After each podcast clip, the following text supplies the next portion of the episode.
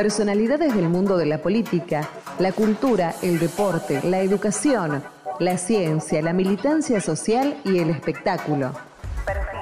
Acciones, el pensamiento y el trabajo creador en nuestra época y la Argentina de este tiempo. Edgardo Esteban, Perfiles de la UNDAP. Gracias por estar en la radio, Edgardo. bienvenido. ¿eh? Gracias a vos, es un gusto escuchar. Eh, muchos temas para hablar, tenemos una historia de, de, idas y vueltas desde lo profesional, pero vos tenés una gran carga que a veces, no sé si te lo pregunté alguna vez, porque hubo un tiempo de la Argentina desmalvinizada que eras un objeto de consulta casi como una suerte de adorno, por ahí me, me exagero con la palabra, para que se recordara nada más que nominalmente lo que había pasado aquel 2 de abril en tu condición de ex soldado, este, con cierto hasta desprecio y desdén, digo, porque después había una, una situación oscura respecto de Malvinas durante mucho tiempo, a poco de arrancar la democracia, ¿no? Sí, pero creo que, que ni se hablaba el 2 de abril, es decir, el hecho de la ceremonia, los actos protocolares, pero yo trabajé 11 años en Radio del Plata me volqué, me refugié en el periodismo, creo que fue en un momento muy intenso también, porque la radio tenía otro rol, que no era, así no existían los canales de cable, no existían los celulares, existían la Motorola, pero fueron años después de la, lo que fue la transición de la democracia. Yo empecé a trabajar en la radio el 30 de octubre del 83. Mi primer trabajo fue acompañándolo a Adrián Gómez al centro de cómputo de, de Luder, y dar los cómputos de las elecciones, pasar los, los, datos. Y después poco se preguntó en la radio, salvo Lalo Mir en FM, eh, en 9 pm que armó todo un programa y charlamos un poco y pero hasta ahí eh nada, nada, nada profundo. Después en la radio hasta después de los 90 largos poco hablé de, de, Malvinas. Es decir empecé a tener más trascendencia en, el hecho del medio cuando apareció el libro que ahí sí tuvo un poco más de prensa. las primeras personas que le hicieron el libro fueron compañeros de la radio director en ese momento era Biasati, que fue un poco el que me dio la autorización de imprimirme al suyo. Me fui eh, dos semanas a, Río Grande a escribir el libro y después del libro sí empezó como a tener cierta movilización, porque también el gobierno argentino empezó con el tema del paraguas, el viaje de Medina a ver la reina. Eh, los ositos Winnie the Pooh, toda esa historia, toda esa historia hasta la detención de, eh, de, Pinochet en Londres, que facilita y abre la instancia de que Argentina pueda volver, o los argentinos podamos volver a nuestras islas eh, en agosto del año 99. Claro. Pero los primeros 15 años post Malvinas fue muy muy duro, nadie hablaba, ni siquiera en los medios se hablaba de Malvinas porque era una cosa que costaba, dolía, lastimaba y los excombatientes eran, en épocas que habíamos excombatientes perdiendo plata en la calle. Sí. Sí, sí. Eh, y que hablábamos un tema que, que no trascendía, pero que uno que estaba dentro de lo que era el, el, medio de los excombatientes, el tema de los suicidios, la depresión, el estrés postraumático, las angustias, que hoy tampoco, por suerte, se habla, ¿no? Sí, este, el libro es un poco una, una búsqueda hacia adentro por, ese, por esa ausencia de poder comunicar, exteriorizar, hacer una suerte de catarsis, o este, porque veías que no, no se mostraba. El libro fue porque primero, desde que nos fuimos de baja, los militares nos dijeron no hablar de Malvinas, estaba prohibido, era traición a la patria, y nos dejaron con toda esa, esa angustia, ese dolor, ese pesar. Teníamos 18 años. Sí, sí, claro. Uno a veces, cuando me dice no, por Malvinas, los hombres de Malvinas, que vean a, los jóvenes que están cerca, con casco, con fusil, Claro. con 10 grados bajo cero, eh, sin alimentos, eh, durmiendo en la intemperie, porque dormíamos al aire libre casi eh, no fue fácil. Por más que vos quisieras ser fuerte, tenías la debilidad de un adolescente. Eh, y, la palabra muerte, que es una palabra que no existe, yo le preguntaría a, qué, estudiante piensa en morirse, de la universidad o de cualquiera de las universidades. Y a esa edad menos todavía, si hay un sentido de hasta inmortalidad, diríamos. ¿no? Y obvio, uno piensa en estudiar, empieza recién a volar, a abrir el camino, eh, empieza a dejar los papás, la, la, casa, para empezar a, encontrarse con la vida, con su propia vida, con su propio destino. Y, y, en ese camino, ese silencio a mí me, me, atormentaba, porque me angustiaba, yo tenía que desahogarme de Malvinas y no sabía cómo. Y empecé a, hacer un via crucis que fue hacer teatro, control mental, terapia de grupo. Eh, eh, y ahí encontré eh, la alternativa de empezar a escribir. Yo no sabía cómo escribir, pero en ese momento me movilizó una, un, referente que era Antoni Artaud, como, como él escribía desde el alma, decía, ¿no? Desde adentro, cerraba los ojos. Y ahí empecé a escribir, con faltas de ortografía, con, con dificultades, con lo que sea, pero escupía mi angustia. Y fue un remedio maravilloso, porque yo sentí que ahí pude cicatrizar mi herida y que pudo tener trascendencia eso. lo, que, lo que yo nunca pensé es que cerraba, que en lugar de cerrar el camino que yo quería, para decir, bueno, hasta acá llegó con Malvinas, abrí, abrí, una grieta muy profunda en una sociedad que no quería ver Malvinas y que el libro le señalaba la culpa que tenía no solamente la dictadura militar, no solamente los responsables que nos llevaron a una guerra, sino la sociedad argentina que fue la que aclamó a Galtieri el 2 de abril, la que fue a la plaza a repudiar a Alexander Hay y la que el 14 de junio del 82 quería prender fuego a la casa de gobierno con Galtieri adentro y que fue la que llevó a la transición. Pero esa misma sociedad que se sintió frustrada, la triunfalista, la que estamos ganando, la que vamos, la que hundimos el Canberra, el Canberra el barco que yo volví como prisionero de guerra, que en la tapa de los diarios, del gran diario argentino decía que, que estaba hundido, eh, no quiso hablar. Entonces, los militares que nos hacían callar. Mi barrio, que yo dije va a estar toda la Argentina, que siempre cuento la anécdota, que estaba el perro ladrando, la luz blanca y mi mamá. La única que me recibió fue mi vieja. Nadie quería hablar. Claro.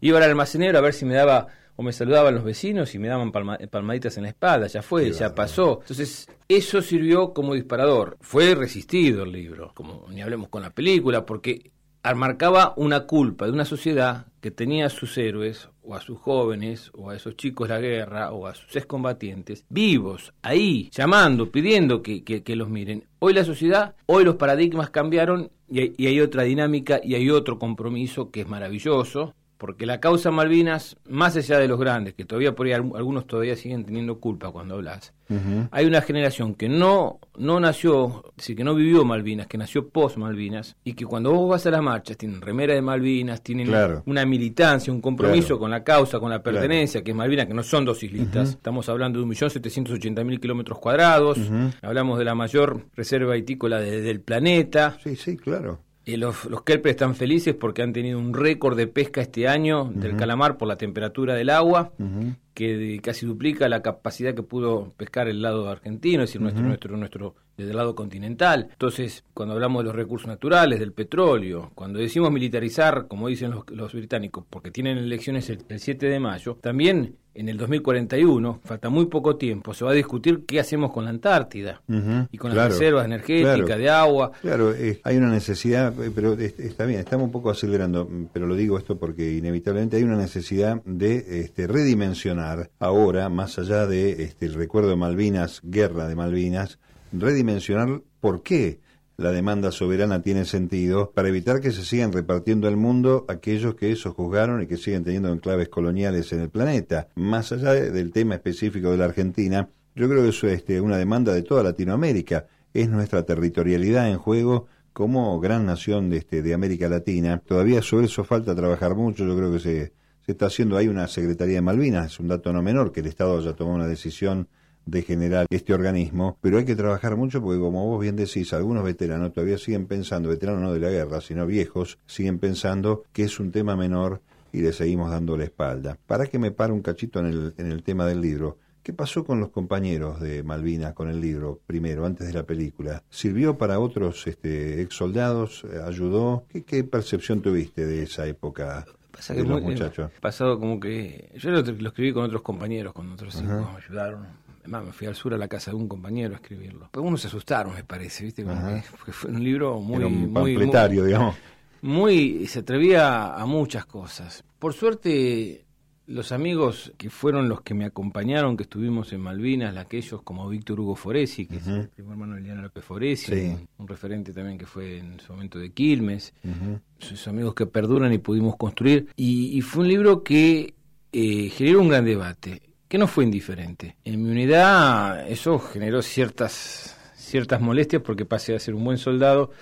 El año pasado fui a ver al jefe de la unidad donde hice el servicio militar para hablar. Y ahora fue una charla maravillosa, muy sensata, muy profunda, muy respetuosa, cada uno con su posición, muy cálida en, algunos momentos. Pero me decía, me sorprendía porque ellos tenían un concepto muy bueno mío. Porque aparte yo me iba de baja el 4 de abril del 82, así que me iba dos días, después. Y, lo que me reconocía que era el único soldado que había ofrecido ir a Malvinas. Yo quise ir a Malvinas, no es que a mí me obligaron a ir, yo quise ir.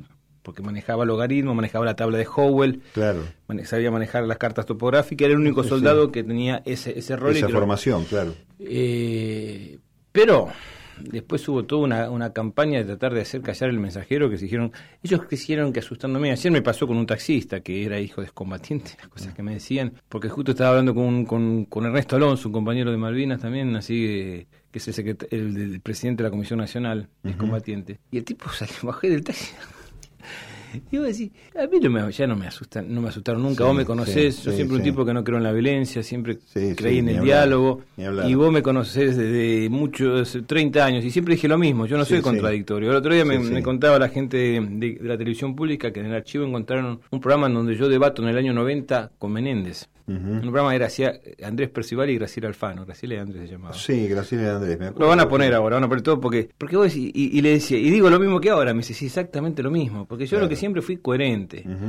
Eh, no respondo a los violentos, no ataqué nunca con violencia, me han ido a pagar a la feria del libro, me han puesto una bomba a mi casa, pero me parece que, lo importante es tener convicciones y seguir para adelante, eh, porque yo soy muy, muy feliz con lo que he hecho en la vida porque antes, durante, después de Malvinas siempre fui lógico, no tuve 30 segundos de eh, mucha gente cercana de que ellos acuentan, compañeros que yo tengo una amistad con, con, gente que no sabe y que no me interesa que se difunda, no me interesa que trascienda, porque eh, ahora quieren hacer un video eh, y a mí no me interesan los videos que hablen bien o mal de mí, porque ¿quién me conoce? ¿Sabe cómo soy? Sí, por supuesto. Entonces, ¿quién no me conoce y tiene prejuicio? Bueno, que venga a hablar, yo fui a todos los lugares estoy acá, que fue un día complejo, pero había una amistad, un afecto, vos fuiste, aparte, te lo voy a decir públicamente, vos fuiste generoso conmigo en un momento muy difícil de mi vida, que estaba sin trabajo, y eso nunca lo voy a olvidar. Yo soy muy muy leal y muy agradecido de esas cosas, a vos y a, y Lito de Andrea. Bueno, pero eso este, está, está, de más. Pero, pero eso son esas cosas que uno, uno mantiene como código, ¿me entendés? Entonces Me, me, dijeron, no, yo, yo vivo, en, vivo en otro lado de Buenos Aires, en Beca. Y, y dije, bueno, acá estamos, en, acá estamos, en Avellaneda charlando. Está bien, yo, yo te lo agradezco y no, no hace que lo haga público porque sabes que te tengo mucho afecto. Sí, pero, pero, soy un tipo agradecido de la vida. Y,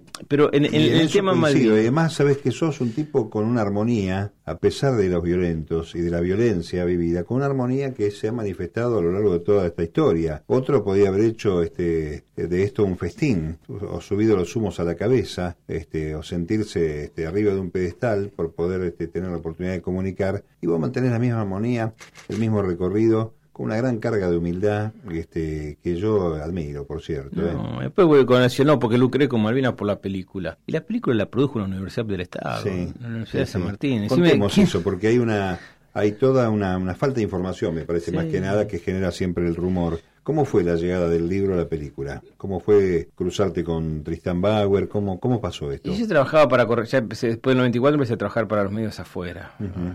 Hace 21 años que trabajo de corresponsal.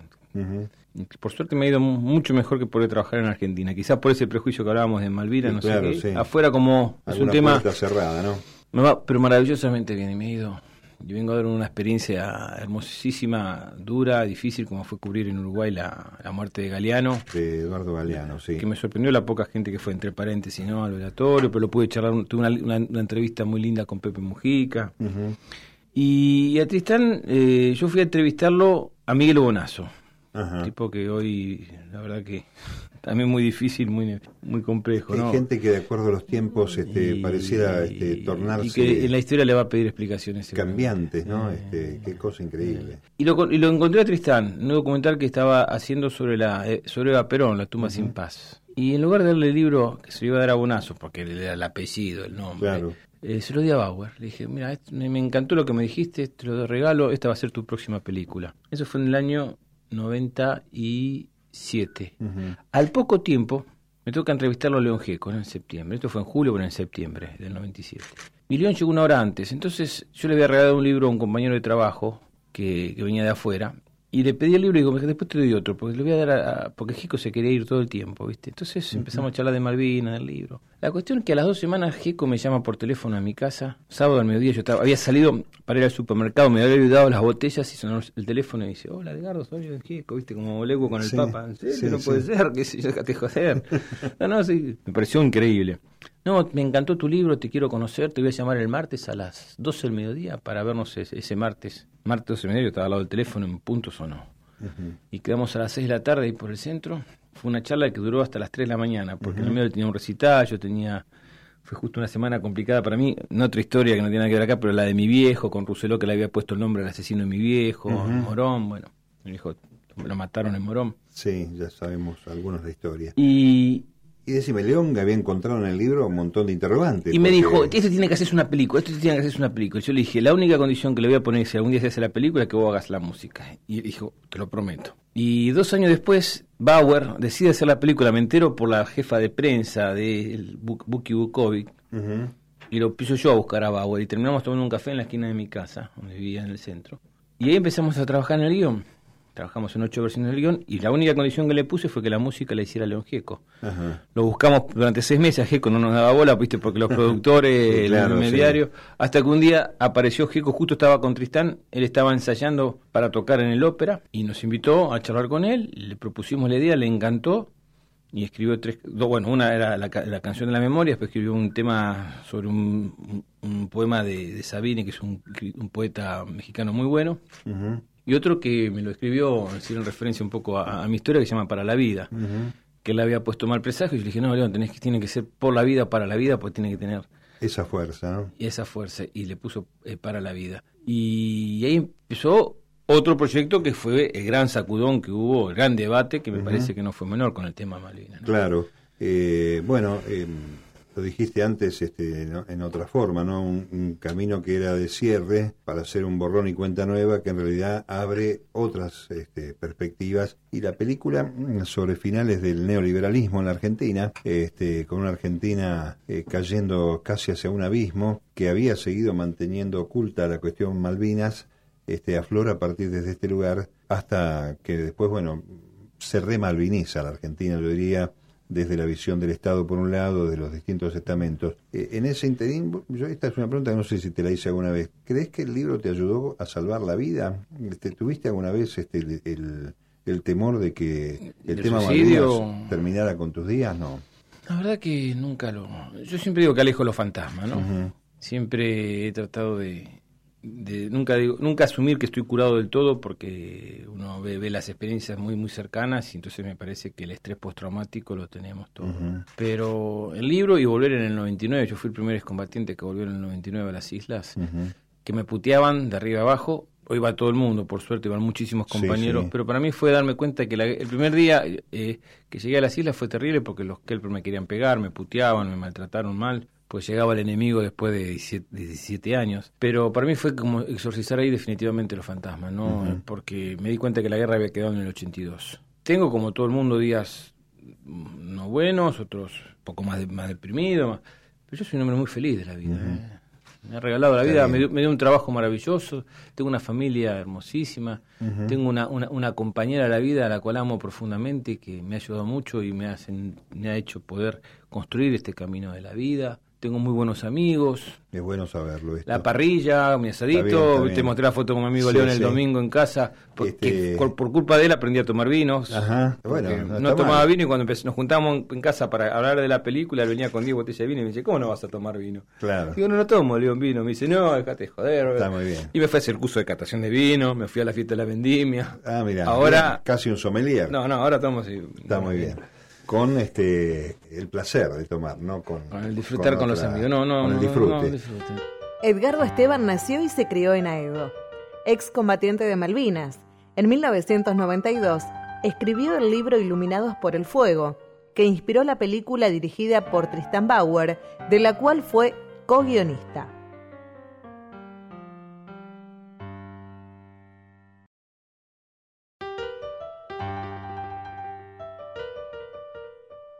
Perfiles UNDAV Edgardo Esteban. Que en ese periodo, desde el 82 al 97, hubo mucha tragedia también oculta, ¿no? No solamente Malvinas. Al principio estuve muy deprimido. Cuando me dejó mi novia, viste, que no, no, no, no me podían... Yo lo contaba el otro día en Morón, ¿no? En mi barrio. Nos fui a una charla ahí.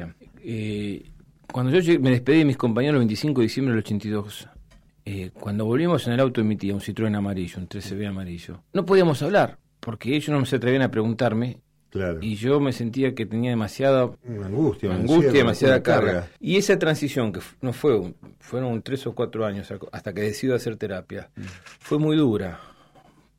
Nunca pensé en nada, pero la angustia de la guerra, la carga, la- era muy difícil porque no me podían contener. ¿A quién le puedes contar una situación de guerra si en el barrio no existe el que vos podés matar, el que Claro, podés vivir en claro. el que de las bombas? Claro. Entonces, eso fue. Y después siempre fui, fui como apostando por la vida. Y, y vos pensás que yo escribí el libro mientras mi mujer estaba embarazada. Y me aferré a esa panza. Y la película apareció Facundo también, que fue difícil. Es decir, mi, mi tercer hijo. Y, en mi casa Malvinas es un tema que no es está todo el tiempo. ¿eh? Mis hijos no, mi- ni siquiera han leído el libro.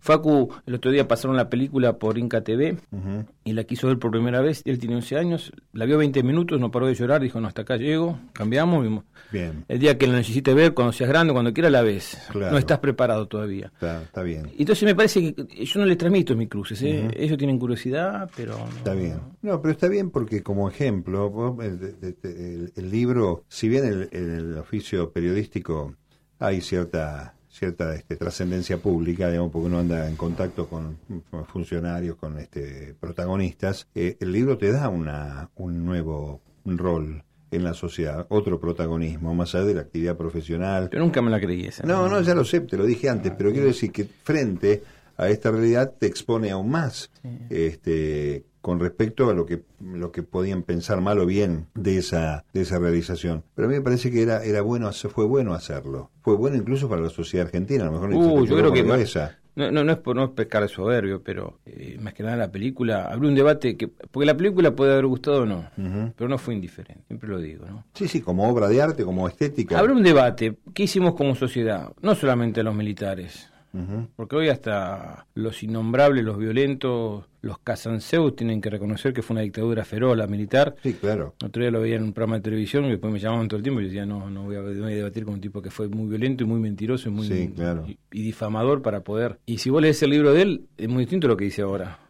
Solamente con sus páginas, ¿viste? Un tipo Bueno. que cobraba pensión de combatiente siendo periodista, no sé, Sí, en sí. el gobierno de la ciudad de Buenos No, no, todo, todo extraño es eso, ¿no? Y además un, un folleto, digamos, ratificando este, lo bien que se actuó, ¿no? Porque se debatía, me llamaron, un programa ese, intratables por el debate. Una cosa es el que, es decir, ¿cuánto? No quiero que, pero hay infinidad de compañeros que trabajaron en la dictadura, no lo vas a, a acusar de cómplice del proceso. No, por supuesto. Pero había gente que hacía la propaganda, que era parte visible de, ese- de esa Claro. propaganda, que eran los referentes. Sí, eran agentes. Gómez Fuente con su galerita acá. O- agentes de difusión, Sí, claro. entonces, Sí, viste, sí, hombres y mujeres, saquémonos la careta porque hay Claro. mucha hipocresía. así. Claro. Este, y además hay una, hay una facilidad para ocultar, este, y casi hasta una ofensa cuando vos marcás esos puntos.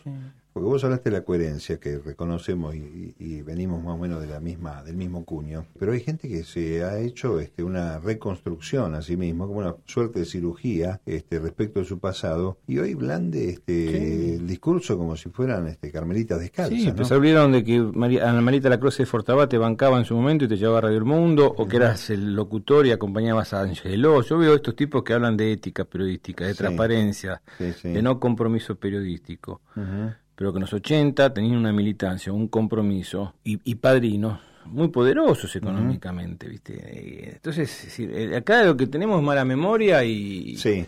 Y a mí la verdad que yo nunca, ni siquiera con Malvinas di nombres propios, pero todos sabemos en Sí, qué jugamos. claro. Entonces, Sí, sí, ni hablar. este, la transparencia se demuestra desde otro lugar, desde otro perfil, desde otra construcción periodística que me parece... En los 80 todo el mundo sabía si eras peronista del PI, del MAS, del PC, del... Sí, sí, Hoy parece radical. mala palabra si vos decís soy kirchnerista o soy radical o soy... ¿Viste? Y, y después los escuchás y parece que no van a votar a nadie, que no juegan por nada, que no juegan como por son nada. observadores neutrales hasta No extranjeros. existe.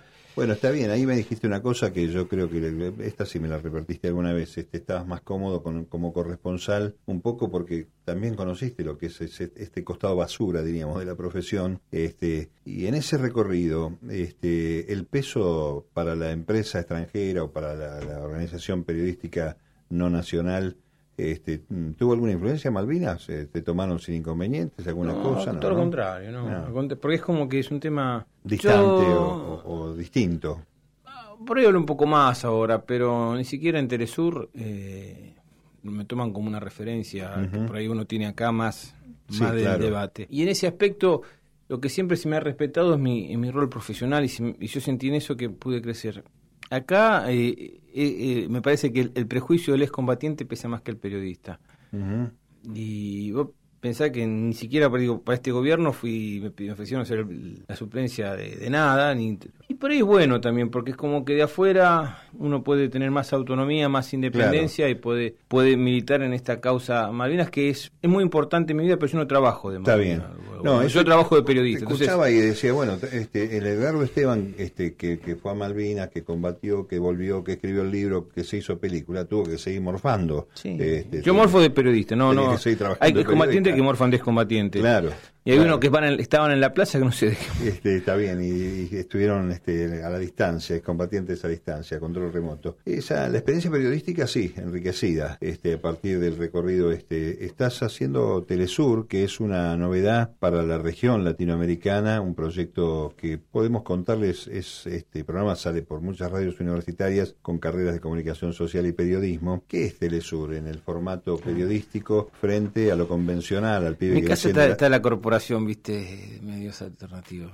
Mi señora está la directora del canal Encuentro, yo, sí. yo corresponsal de Telesur hace ocho años, casi nueve. Soy, somos tres los más veteranos. Ayer estábamos en Uruguay con, con Adriana Sibori y después hay dos compañeros más que son los que venimos desde casi el comienzo. Y Telesur es el primer canal pan regional que tuvo la región, el primer canal que se pudo ver contado desde el espíritu de lo que es nuestro continente y, este pedazo de tierra que es esta patria grande. El primer canal regional que tuvo América Latina se llamó Telenoticias y se inauguró el primero de diciembre del año 1994.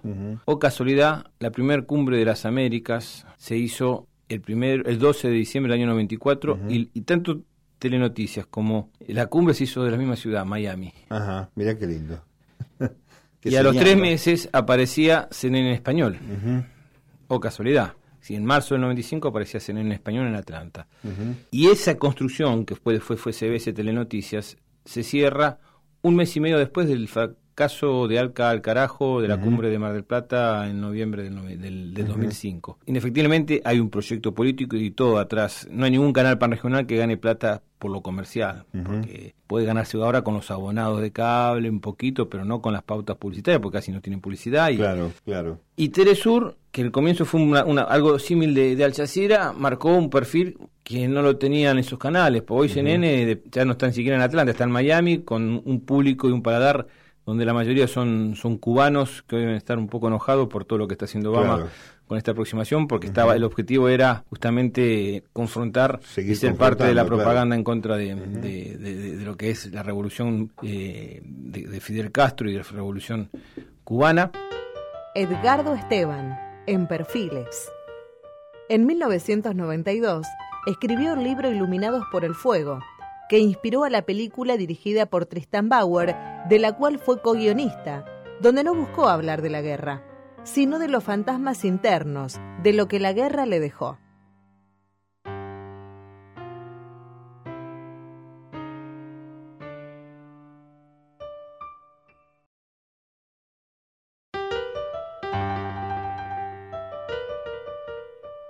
Perfiles Erlaundado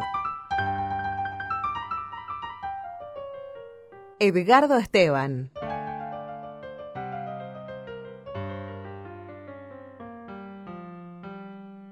Y Telesur, por ejemplo, cuando fue el golpe de Estado en El Salvador, en, el Salvador, en Honduras, en Honduras, con Manuel Zelaya, mientras Telesur decía que era un golpe de Estado y estaba al lado del presidente Zelaya, defendiéndolo y filmando y, protegiéndolo de alguna forma de que lo maten, eh, CNN en español estuvo cuatro días con el velatorio de Michael Jackson en directo. Sí, claro. Cuando fue el alzamiento militar o el alzamiento de la policía en Ecuador, Telesur ya desde el vamos dijo es un golpe de Estado en contra del presidente Rafael Correa y CNN en, español decía es una es un alzamiento policial, es una rebelión policial. Un conflicto gremial. Un conflicto gremial. Eh, y así pasó con Bolivia y así pasó pasa con Argentina y con y, toda esta cosa de la mentira y la, y la propaganda que hay, que se ha construido, como, como dice Estela Caloni, estos golpes blandos mediáticos de información, que yo lo viví en Brasil cuando fue lo de la revista Bella contra Dilma Rousseff y, la campaña terrible cuando aparece eh, Lula da Silva haga apoyar a Dilma Rousseff porque sabían que es el gran monstruo a vencer y es el gran monstruo que se teme que en el 2019 aparezca después de Dilma Rousseff. Entonces, toda esa, esa estructura, hoy Telesur, y gracias a la ley de medios de comunicación audiovisuales, es el gran protagonista porque pudo tener una inserción en Argentina, en Uruguay no se ve Telesur, en Ah, Brasil no se ve Telesur. No sabía. Porque hay resistencia a los sectores Ajá. conservadores de derecha. Bueno, está bien, y tiene mucho peso allí, o Globo, esos. Pero el canal que más se ve allá es, eh, ¿sabes lo, lo que me decía la gente? Se enteraron de la muerte de Galeano por TN, porque Mirá. como Cablevisión es el- igual que en Paraguay, Claro, es el cable que distribuye. Ellos tienen el Es primer canal ¿no? de TN, entonces es increíble. Es increíble esto. Lo, lo bueno es que este, también hay una coincidencia y un proceso de coincidencia. Este, creo que lo dice Filmus en su programa de los presidentes, los presidentes que se parecen a sus pueblos. Ha parecido también, porque vos cuando hablas de aquella primera experiencia, nada menos que con sede en Miami, estamos hablando de un proceso neoliberal enraizado en toda la región que era imposible de aplicar con el peso y la sociedad directa que tienen esos gobiernos con los poderosos este, medios Sí, hegemónicos. yo ¿no? siempre le- me acuerdo de Fernando Sabater, del libro Ética para Amador, cuando habla sobre Robinson Crusoe, que él está feliz porque es solo, ¿no? Pongamos comparado Robinson Crusoe con Clarín, Sí, o con, sí, sí. con Canal 13 o con Artear. Sí, sí. Y de repente aparece Viernes. Entonces la gran polémica, el gran conflicto que le genera ético a Robinson Crusoe, ¿cuál era? O se lo come o convive. Clarín sistemáticamente, o Robinson Crusoe se comía todos los viernes que aparecía. Nosotros Claro. no, no queremos que nos coman, lo que, que quiere es que podamos tener la alternativa de ser una voz Sí. que pueda demostrar que hay otra mirada, que hay otro lugar, que hay otro pueblo, que hay voces que no se escuchaban, que hay, hay, hay sectores que fueron escondidos.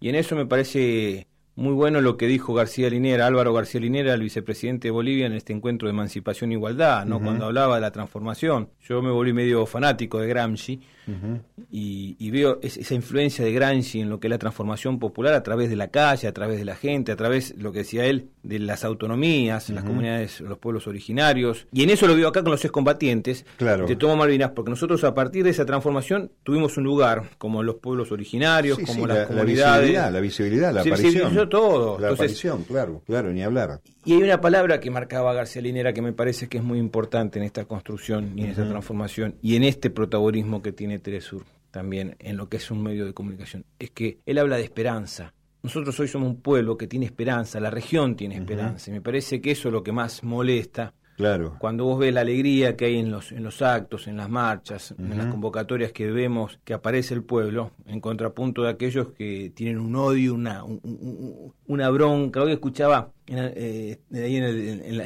en el- en la- la sede de la, del donde está el decanato de la Universidad de, de La Plata, a empleados diciendo, bueno, si sale, si, si ponen a- de presidente al hijo de esta, y nos tenemos que ir del país.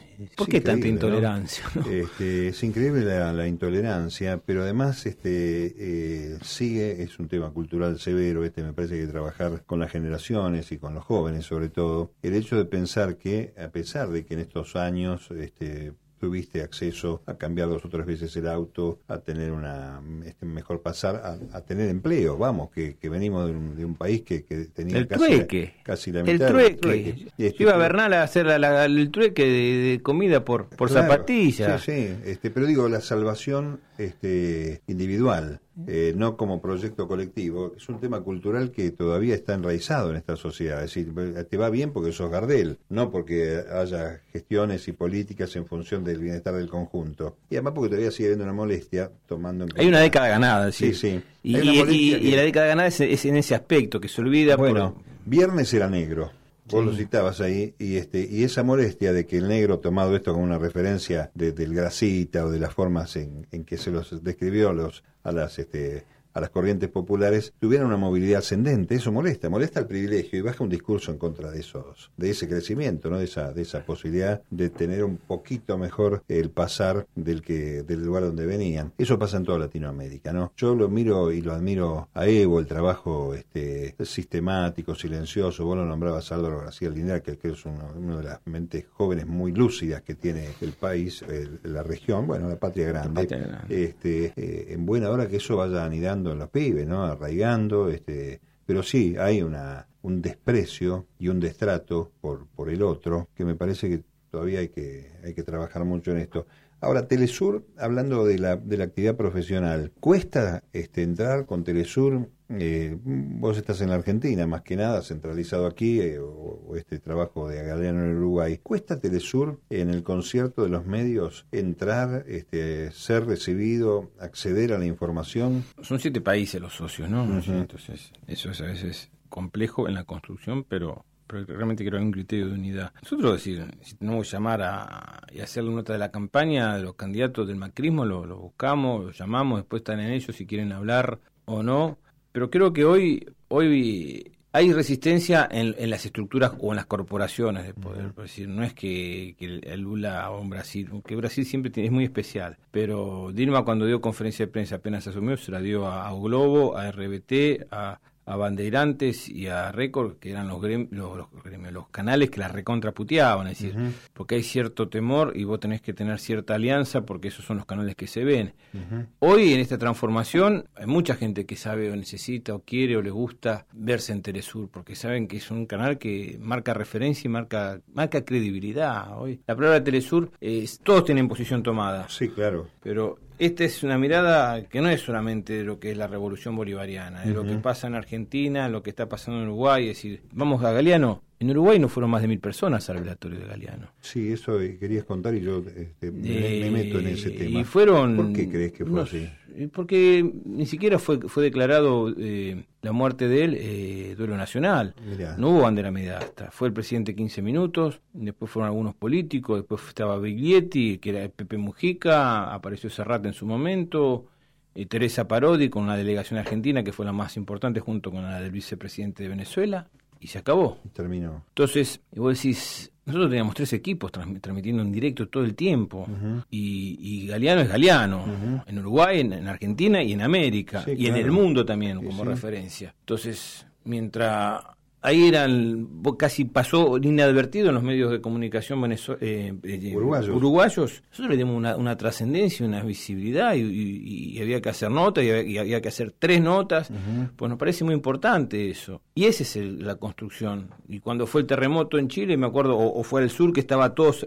Te voy a contar una anécdota que fue en, el, en lo que es Magallanes, el territorio de Magallanes.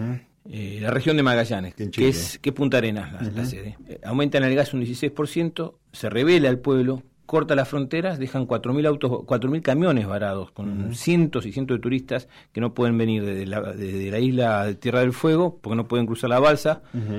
Eh, de, San, de, San, Sebastián a, a Punta Arenas porque estaba bloqueado y bloquearon todo, estaban invisibilizados, no había ningún medio chileno. Nosotros vamos con Telesur, pasamos por el lado argentino, decimos que somos Telesur, éramos el primer medio que llegamos y ahí nos dieron, nos abrieron todas las puertas. Fuimos a hacer el cruce, la protesta de la gente, hacíamos notas, todo lo mandábamos por Skype, salía bastante bien la, nota, pero cuando estábamos llegando a Punta Arenas, la radio que era la radio del, pueblo, Radio Arena creo que era, Radio Austral, empezó a contar que estábamos transmitiendo en directo desde la puerta del hotel frente a la intendencia o a la gobernación. Y los autos empezaron a tocar bocina. Y entonces yo en mi primera salida salí con todo el pueblo celebrando y empezó a tener visibilidad eso. A los tres días estaban todos los medios chilenos ahí. Claro. Y al, cuarto día, el presidente eh, Sebastián Pineda tuvo que derogar ese incremento de 16% porque había una empresa que van a poner ahí, creo que no sé si para para para que, que, para usar el gas que necesitaba producir el gas, que entonces abaratar el costo, digamos. No, que necesitaba el gas, entonces ah, para como necesitaba ese ah. gas se aumentaba el gas. Ah, para bueno, este, está bien. Y se ganó el pueblo ganó la batalla, celebraron, todos quedaron contentos, nos fuimos felices. Perfiles. Edición Diego Aguilera. Operación técnica Lautaro Federico Jamra. Producción Pablo Florido, Noelia Giorgi. Locución, Gabriela Godoy. Idea y conducción, Mario Giorgi. Perfiles.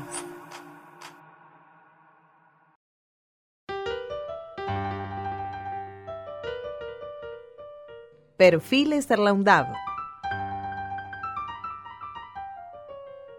Edgardo Esteban.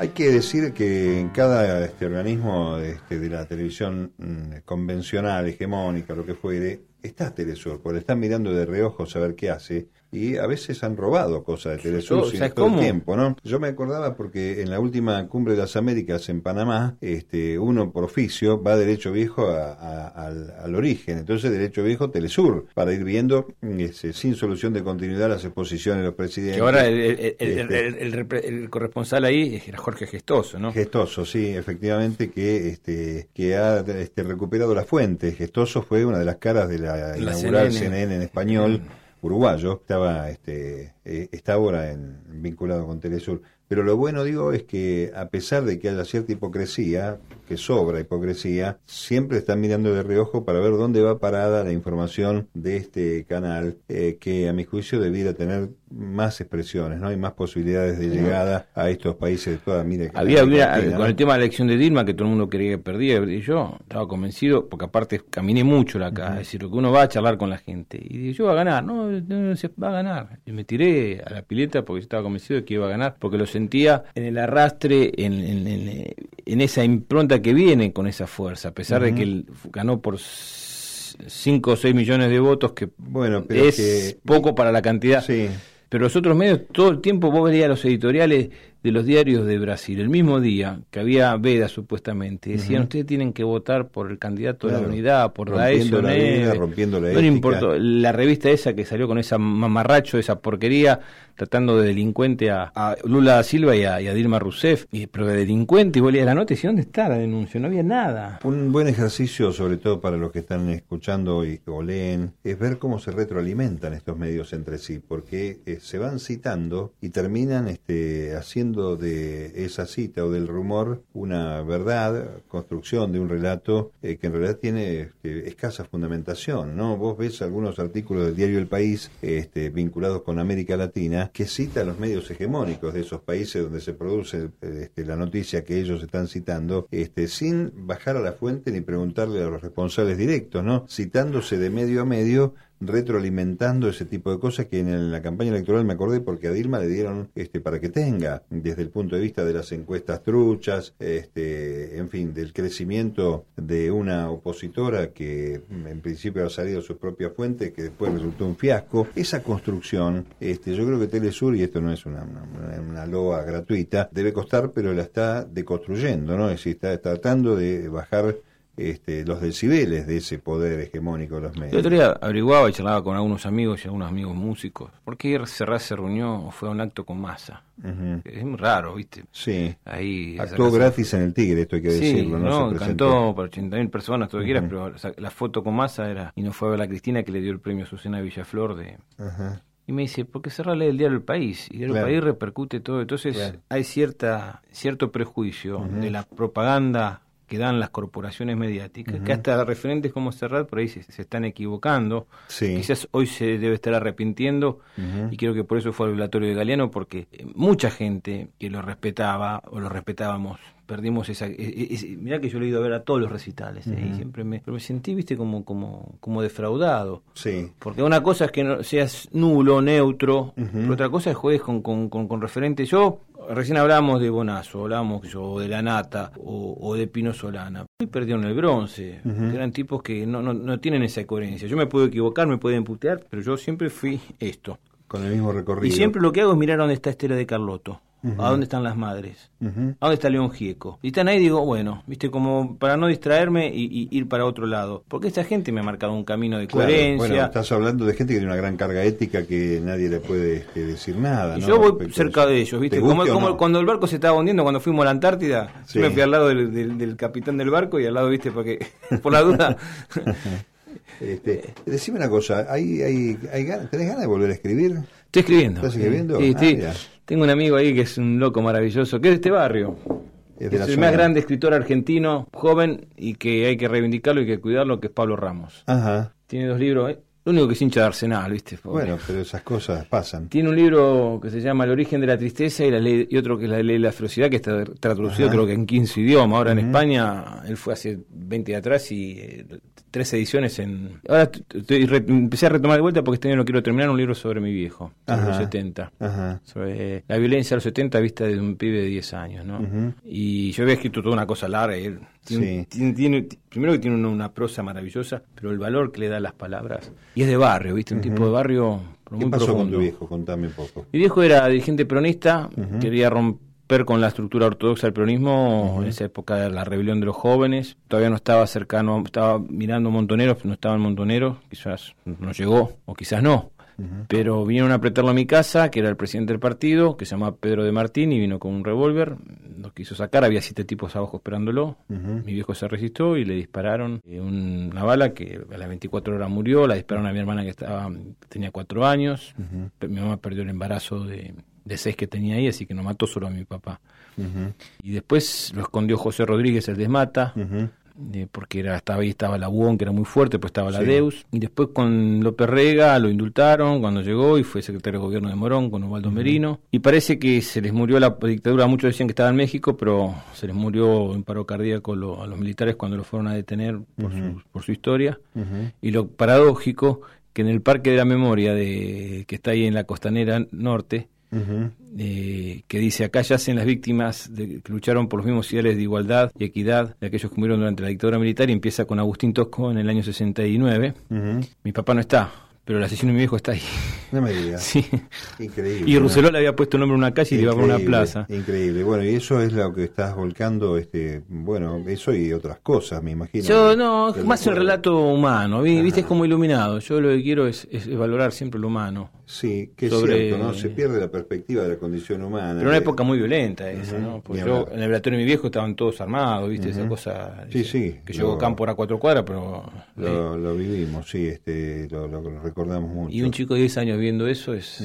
Bueno, es bueno que también estés entretenido, más allá de Telesur y de ganar el mango, que- y, a- y la docencia universitaria que te va a dar este que te va a dar este respuestas también gratas en esta en estas épocas. Y, y Forrest Gump. Yo soy como Forrest Gump. Está muy bien. Camino todas las mañanas y eso es mi gran refugio. Está muy bien.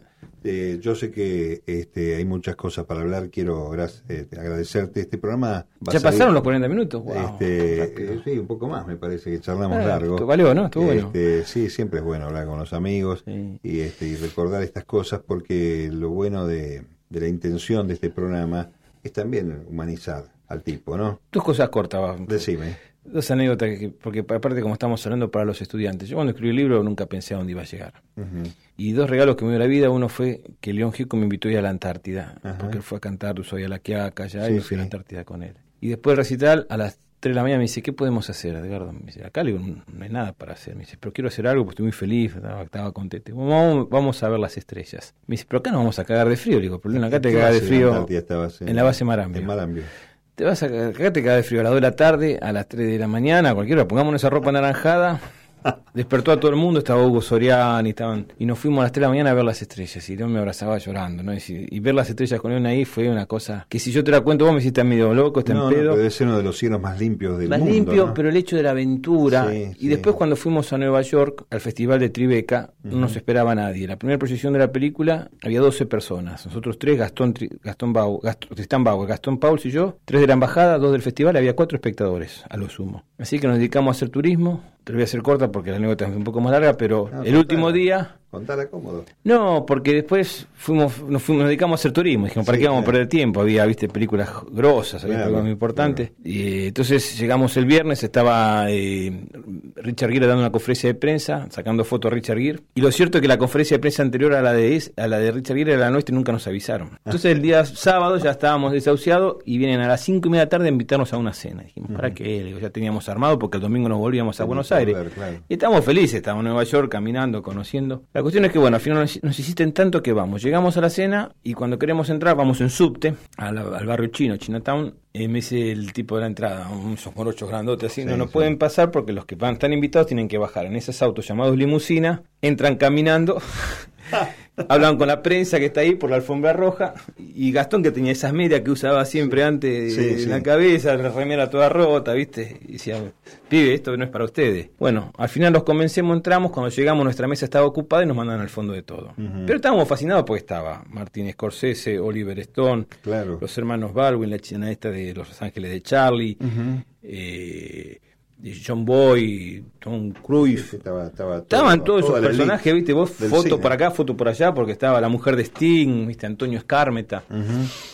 La verdad que era una cosa. Empiezan a dar los premios, nosotros comiendo, disfrutando, viste, sacando fotos, hasta que el último premio era un cuadro de Wim Bender y sube Robert De Niro al escenario. wow, viste, De Niro, entonces nos sacábamos fotos con Gastón, lo encontrábamos el domingo que nos juntamos a comer con Leones y se mataba de risa. Y entonces eh, era chiquitito así, 10 centímetros para los oyentes, ¿no? Y sacábamos fotos. Y entonces dan la película ganadora. Y nosotros, y enfocaban una mesa. Y no aparecía, no aparecía, no aparecía. La cuestión es que era la mesa que nos teníamos que haber sentado nosotros y la dijeron en inglés. Y ganamos como mejor película. Qué increíble. Así que terminamos abrazado con De Niro. Yo tapa del diario Clarín, abrazado con De Niro, que cuando la vi no paraba de llorar de la risa. Y terminamos en una fiesta privada donde éramos los, las estrellas, al lado de todos estos personajes que te contaba, en la casa donde Edgar Allan Poe escribía sus libros. Qué increíble. Si yo cuando escribo el libro te cuento esto, me dices, este pibe está loco. Entonces, yo lo que siempre le digo, y más a los estudiantes, que no hay imposibles. que, que, se atrevan a soñar, a, a, buscar las otras alternativas, porque claro, eh, la vida es muy generosa a veces. Entonces, si vos me decís, tengo la guerra a mis espaldas, tengo la... Pero yo soy un tipo feliz, mirá las cosas que me han pasado. ¿Qué no, le... Y además un disparador es formidable, ¿no? Para después este, aprender a otras cosas. Sí, hay que apostar por la vida, siempre hay que apostar por la vida y por la paz fundamentalmente también. Está bien. Edgardo Esteban, gracias por estar acá. Gracias a vos. Sabes que te quiero mucho. Un beso grande eh, y, bueno, y buena vida, por cierto, como gracias. siempre. Gracias por todo. Edgardo Esteban es periodista y escritor. Pasó por muchos medios hasta llegar a Telesur, el primer canal panregional de América Latina, en el cual se desempeña como corresponsal desde Argentina.